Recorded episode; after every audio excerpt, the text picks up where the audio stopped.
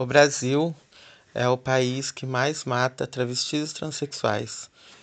É o país mais violento para LGBTIA+, e a maioria de LGBTIA+, que são assassinados no Brasil, lógico que trazem a intersecção de serem pessoas pretas, pobres, nas periferias, nas favelas. A maioria das travestis transexuais são assassinadas no exercício da prostituição, que ainda é a profissão na qual elas conseguem sobreviver. Então, dito isso, o Brasil também é o, país que mais desrespeita direitos LGBTIA no mundo.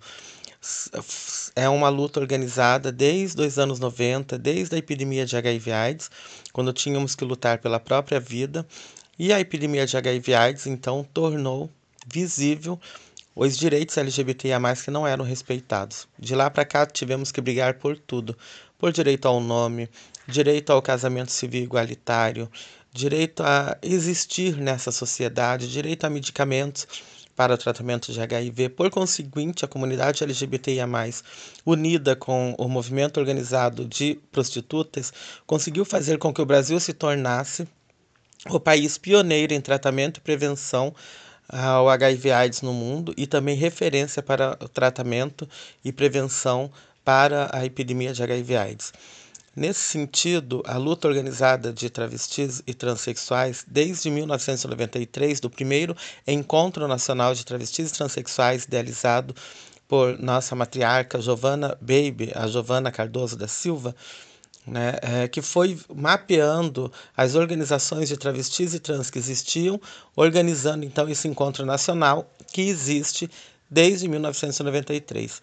A partir daí, nós lutávamos então pelo direito, a luta de travestis e transexuais organizadas desde o início de, de 1990 era pelo direito de poder sair às ruas. Nós lutávamos pelo direito de poder sair às ruas e poder permanecer, inclusive nas esquinas e ruas, para poder se prostituir. Essa, é, essa era uma das nossas maiores reivindicações, pois não tínhamos o, o direito de transitar nas calçadas e nas ruas livremente.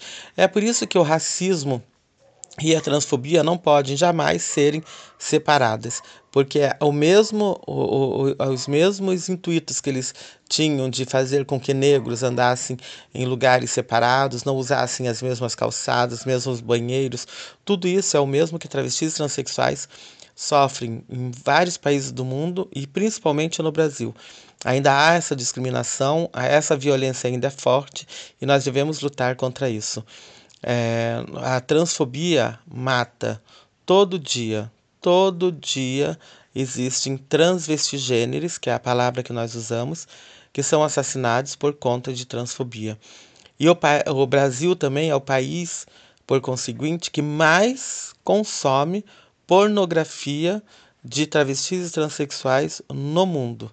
Então há um contrassenso aí. E também é o país que mais elege LGBTIA no mundo e um grande número de travestis e transexuais que foram eleitos em 2020. Então, o país que mais elege não pode continuar sendo o país que mais mata.